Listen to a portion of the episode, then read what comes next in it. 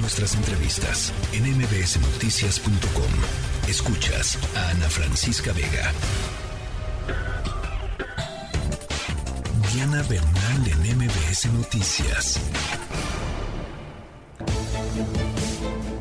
Mi querida Diana Bernal, hay eh, información importante, hay nombramientos eh, importantes en el SAT, en el Servicio de Administración Tributaria, y también hay una posibilidad, em, pues ahí muy muy presente, de que se aplace la iniciativa, la votación y la, de la iniciativa que como tú nos platicaste en, días pasados, estaría mermando fuertemente la autonomía del eh, Tribunal em, Federal de Justicia Administrativa. Una muy buena, una muy buena noticia, aunque sea por aplazamiento, mi querida Diana.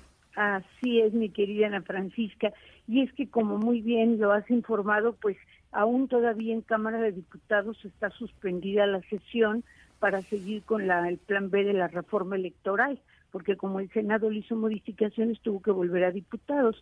Entonces, esto permitió que se agote la agenda legislativa y no se listó para hoy en el Senado ya el que se pudiera ver este dictamen que reforma al Tribunal Federal de Justicia Administrativa y, como lo hemos comentado ampliamente, merma su autonomía. Ahora, si bien se aplaza para el siguiente periodo de sesiones que empieza el primero de febrero, ya el efecto es buenísimo, porque queda, digamos, sin efectos, pues esta disposición especial que hemos comentado, que parecida a la llamada ley Saldívar, pues era un artículo que le daba la presidencia a una persona magistrada determinada. Entonces, como eso se elige al presidente del tribunal en la primera sesión del año, pues ya no podrá entrar en vigor esta disposición que automáticamente le daba la presidencia a cierta persona, lo cual está prohibido por nuestra Constitución.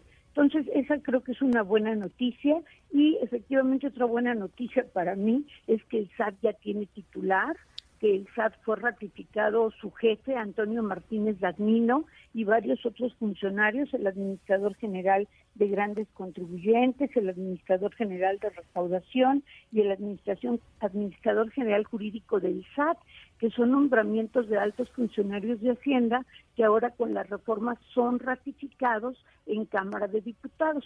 En tribuna, pues obviamente Morena los apoyó y la oposición prácticamente su discurso fue que se oponían porque toda la oposición votó en contra, porque los ingresos fiscales para el próximo año 2023 están eh, sobreestimados, porque hay lo que la oposición calificó terrorismo fiscal, porque no hay citas en el SAT, lo que hemos platicado mucho tú y yo, ¿no, Francisca?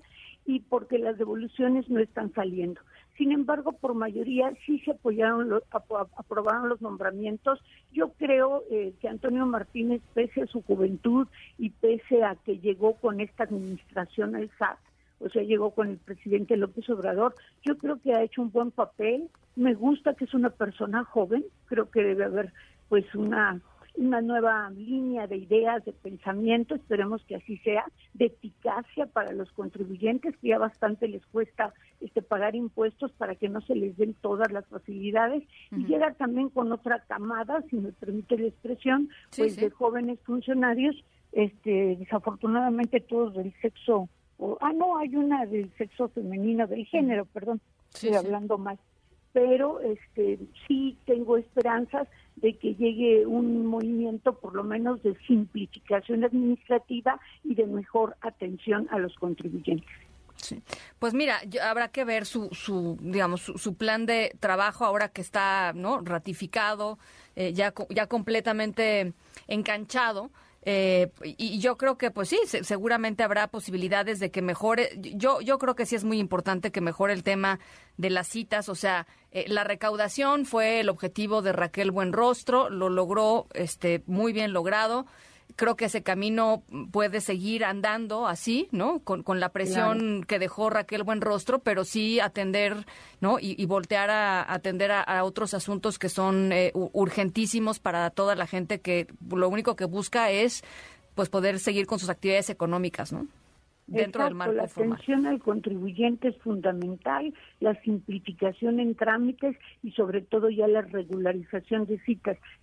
esperemos que la pujanza de este nuevo funcionario público, Antonio Martínez Lagnino, como jefe del Servicio de Administración Tributaria, pues no solo refuerce la recaudación, sino mejore los servicios al contribuyente, que es lo que estamos necesitando. Bueno, pues vamos, por supuesto, a seguirle la pista, ¿no? A, Martínez. Ya, ya lo estaremos conversando contigo, Diana. Claro que sí, Ana Francisca, te mando un gran abrazo. Igualmente, un abrazo con mucho cariño. La tercera de MBS Noticias.